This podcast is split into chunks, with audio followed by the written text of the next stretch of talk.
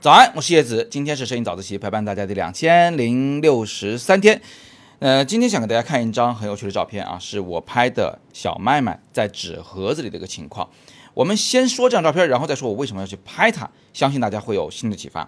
那这张照片呢，这个纸盒子呢，是我的买了一个，呃，怎么说是一个是个人体工学椅，就是有点大啊，这个但是也没有那么大。那他呢就喜欢钻纸盒子，从小就喜欢干这个事情，跟我们家小猫是一样的一个个性。见盒子就钻，哪怕那盒子只比它大一丁点，它也钻进去。但这一次，因为这盒子够大，就很有趣了。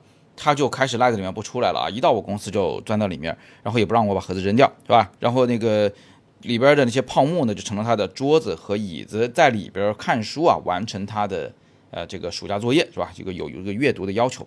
那因为看书太黑了，我们就最后搬了个灯进去摆在那里。那看着正入迷，所以我拍它的时候呢，它也。不理我是吧？它前方摆着的其实是一个皮卡丘啊，很可惜眼睛没露出来，但是我觉得也无所谓了，因为我要的画面是真的就拍到了，这画面真的很温馨，你们觉得吗？觉得温馨的啊，可以在下方留言说说你们的看法啊。那这张照片呢？我先说说它的这个整体的结构，很简单，就是人物呢是个三角形构图，外围是个框架型构图，加上右边啊是个灯的那个柱子是吧？那个铁杆一起形成了一个三包围框架。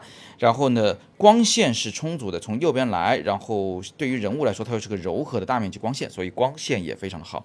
人物后方形成投影，这样的话就有一个近中远三个层次，最近的是这个，呃，最左边的这个。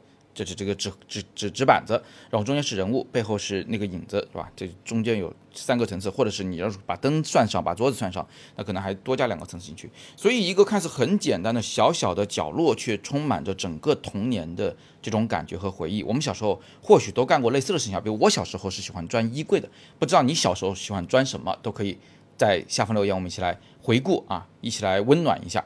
那么，呃，这张照片为什么我特别想给大家来秀呢？其实也不是说它到底有多大的这个美学上的价值，而是我特别喜欢就这种感觉。就我不是说他他钻盒子这种感觉，而是我允许他钻盒子，且因为他喜欢这个盒子，我会给他长时间去保留这个纸盒子的这个感觉。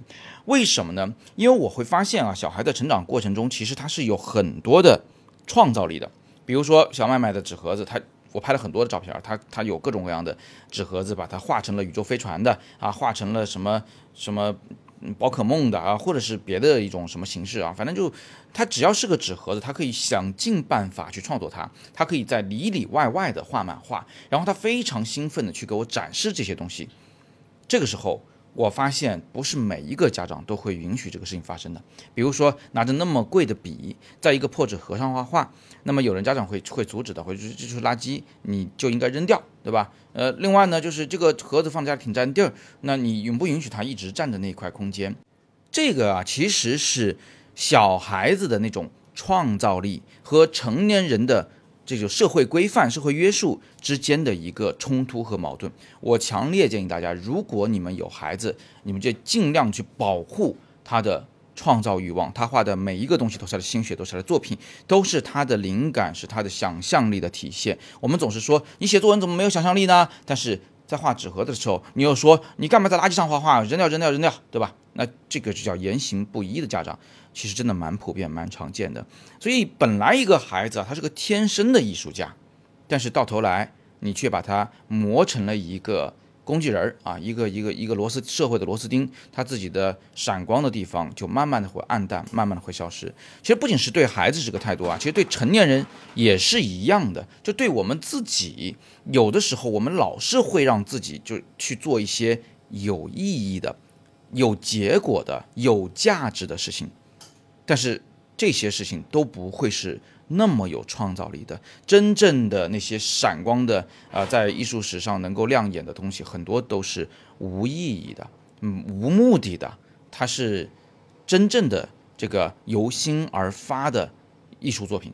总之啊，今天通过这张照片，就是想给大家感叹感叹，就是孩子们他自己的那种创造力啊，和他的那种就是未经束缚的。